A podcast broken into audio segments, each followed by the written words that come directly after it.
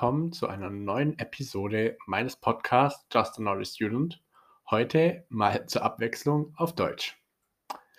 Heute möchten wir uns mit einem sehr, sehr komplexen Thema beschäftigen, welches ich persönlich unheimlich interessant finde und wo ich denke, was auch viele von euch bestimmt extrem beeinflusst hat in letzter Zeit und auch noch viel beschäftigen wird, vor allem in der Zukunft. Zum Einstieg habe ich ein kleines Zitat vorbereitet. Und zwar am interessantesten ist die Innenseite der Außenseiter. Ihr fragt euch nun sicherlich, was hat das jetzt mit der heutigen Folge zu tun? Ich sage es euch. Heute wollen wir über Außenseitertum sprechen. Nun ist Außenseitertum in der heutigen modernen Gesellschaft einerseits etwas, womit keiner wirklich mehr etwas anfangen kann, weil ich meine, über die sozialen Netzwerke sind wir alle super miteinander vernetzt.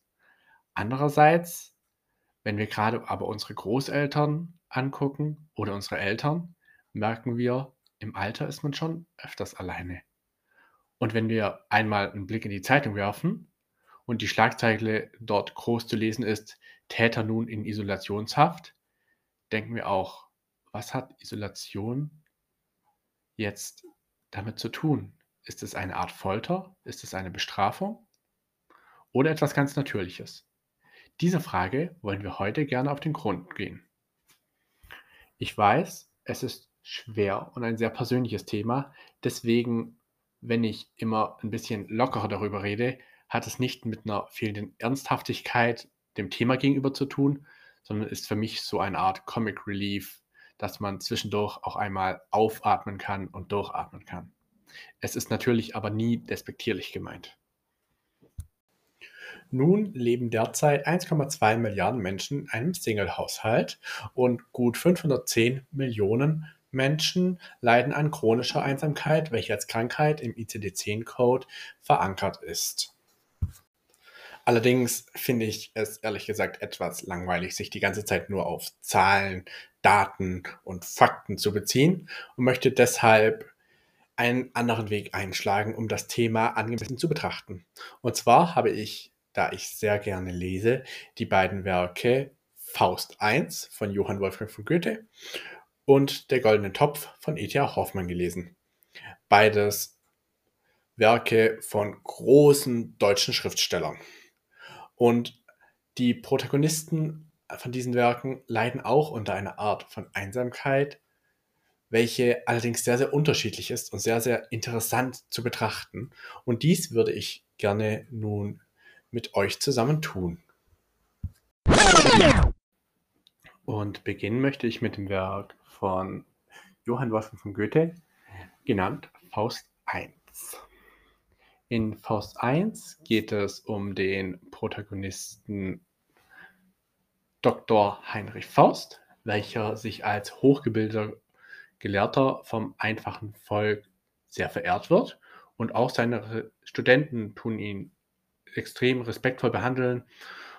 Dennoch fühlt sich Faust unter den Menschen isoliert. Schon sein Eingangsmonolog in der Szene Nacht zeigt, dass ihm seine intellektuelle Überlegenheit über all die Laffen, ähm, ist in Vers 366 zu finden, ebenso bewusst ist wie die deprimierende Begrenztheit seines eigenen Wissens die düstere Enge seines mit Büchern und akademischen Hausrats vollgestopften Studierzimmers veranschaulicht nicht nur die von Faust selbst schmerzlich empfundene Abgeschiedenheit von der lebendigen Natur in seinem Kerker, in welchem er sich befindet, sie ist auch ein Rahmen für die beklemmende räumliche Einsamkeit seiner gelehrten Existenz, die weder Familie noch Freunde kennt und ihn schließlich bis an den Rand des Selbstmords führt.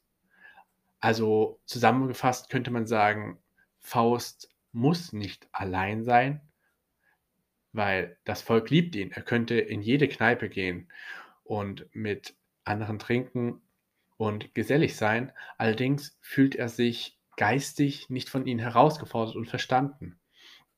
Er fühlt sich in diesem Sinne einsam, dass niemand seiner würdig ist und mit ihm auf seinem Niveau fachsimpeln kann.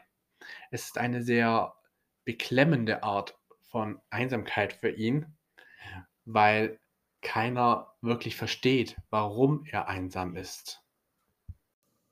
Eine ganz andere Art von Einsamkeit fühlt hingegen Anselmus in dem Werk Der goldene Topf.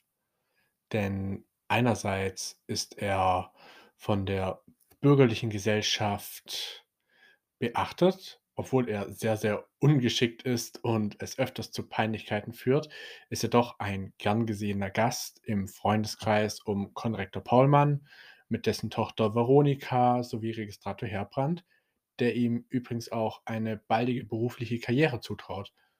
Dass Anselmus der verliebten Veronika tatsächlich verspricht, sie zu heiraten, sobald er Hofrat geworden ist, lässt seine Integration in die Bürgerwelt in greifbare Nähe rücken. Allerdings gibt Anselmus mit seiner verträumten Art aus Sicht seiner rationalen Freunde immer wieder Anlass zur Sorge. Dies verschärft sich, seitdem er bei Arivarius Lindhorst, der als hoher Beamter und als geheimnisvolle Märchenfigur ein Doppelleben führt, eine Stelle als Schreiber begleitet und von heftiger Liebe zu dessen Schlangentochter Serpentina ergriffen ist. Zwar schwindet Anselmus Faszination für die Fantasiewelt, als ihn die schwarze Magie der Frau Rauerin vorübergehend wieder in den Kreis um Paulmann und Veronika zurückführt, am Ende löst er sich jedoch dauerhaft von der bürgerlichen Gesellschaft und ihren Vertretern und entscheidet sich für eine romantische Existenz als Dichter in der märchenhaften Gegenwelt Atlantis. So ist er aus Sicht der Gesellschaft wohl ein sehr sonderbarer Mensch geworden, welcher ein sehr einsames Leben führt. Jedoch denke ich, dass sich Anselmus überhaupt nicht einsam fühlt, weil er ja in seiner Parallelwelt ein wunderschönes Leben führt, welches die anderen nur nicht verstehen. Bis Anselmus allerdings in der Märchenwelt Atlantis völlig aufgehen konnte, glaube ich, dass es doch teilweise sehr einsam war, weil keine der anderen Figuren seine Situation richtig nachvollziehen konnte, außer Archivarius Lindhorst, da dieser ja auch eine Art Doppelleben führt, allerdings er mit ihm wahrscheinlich nicht darüber sprechen konnte, weil Archivarius sich ja bereits dort schon vollends der Magie hingegeben hat und zwar äußerlich in der Welt der Philister lebt, allerdings mit dem Herzen, denke ich, nie wirklich dabei war. Anselmus war in dieser Situation zwar nicht alleine, da er immer Leute um sich hatte, allerdings mit seiner ganzen Lage doch ziemlich einsam. Und das finde ich eben genau faszinierend, dass er zwischen diesen beiden Welten gefangen ist in einer Art Dualismus, welche man nur in wenigen Werken so vorfindet. Also, um nun zu einem Fazit zu kommen. Ich glaube, wir können festhalten, Einsamkeit hat viele Gesichter. Und Einsamkeit ist nicht nur das typische, der arme Junge, der in der Ecke sitzt und mit dem niemand etwas zu tun haben möchte. Einsamkeit kann einerseits die intellektuelle Seite, wie bei Heinrich Faust, betreffen, andererseits sich nicht richtig aufgehoben fühlen von Anselmus. Ich denke, dieses Gefühl kennen gerade viele junge Leute nur allzu gut. Ich denke, man weiß nicht immer genau, was will ich werden, möchte ich studieren, Möchte ich eine Ausbildung machen? Keine Ahnung. Ich denke auch, dass Einsamkeit in der heutigen Gesellschaft immer mehr fortschreiten wird, gerade dadurch, dass immer mehr ältere Menschen es geben wird mit der Zeit. Aber ich denke, das Zitat passt im Endeffekt ganz gut, denn am interessantesten ist die Innenseite, der Außenseiter. Wenn wir Anselmus betrachten, ist er aus Sicht seiner philisterhaften Freunde meist etwas komisch und ich denke, dass die sich auch richtig Sorgen machen über seinen Geisteszustand. Aber wenn man ihn genauer betrachtet, sich mit ihm intensiv beschäftigt, dann sieht man, dass er im Endeffekt nur auf der Suche nach Orientierung ist und nicht wirklich weiß, was sein wird und was sein sollte. Klar, im Gegensatz dazu steht Faust. Dieser steht gefestigt im Leben. Dennoch ist er auch einsam auf seine bestimmte Art und Weise, denn er hat niemand, mit dem er fachsimpeln kann, niemand, mit dem er sich auf seinem intellektuellen Niveau ausdrücken kann. Und auch das, denke ich, kann sehr beklemmend sein. Auch wenn die beiden eine komplett unterschiedliche Meinung von Einsamkeit haben, verbindet sie sie doch. Denn keiner hat jemand, mit welchem er wirklich offen reden kann. Daher ist mein Appell, man sollte mehr aufeinander zugehen und voneinander lernen, den anderen unterstützen, wenn es ihm vielleicht gerade nicht so gut geht, dass die Person nicht einsam ist. Und was ihr hoffentlich gelernt habt, Einsamkeit ist nicht immer nur das Fehlen von anderen Personen. Es ist oft auch das Fehlen von Zuhörern. Und das ist ein großer Unterschied. Denn ich denke, wir alle möchten jemand, der uns zuhört. Und wir alle kennen auch Einsamkeit nur zu gut.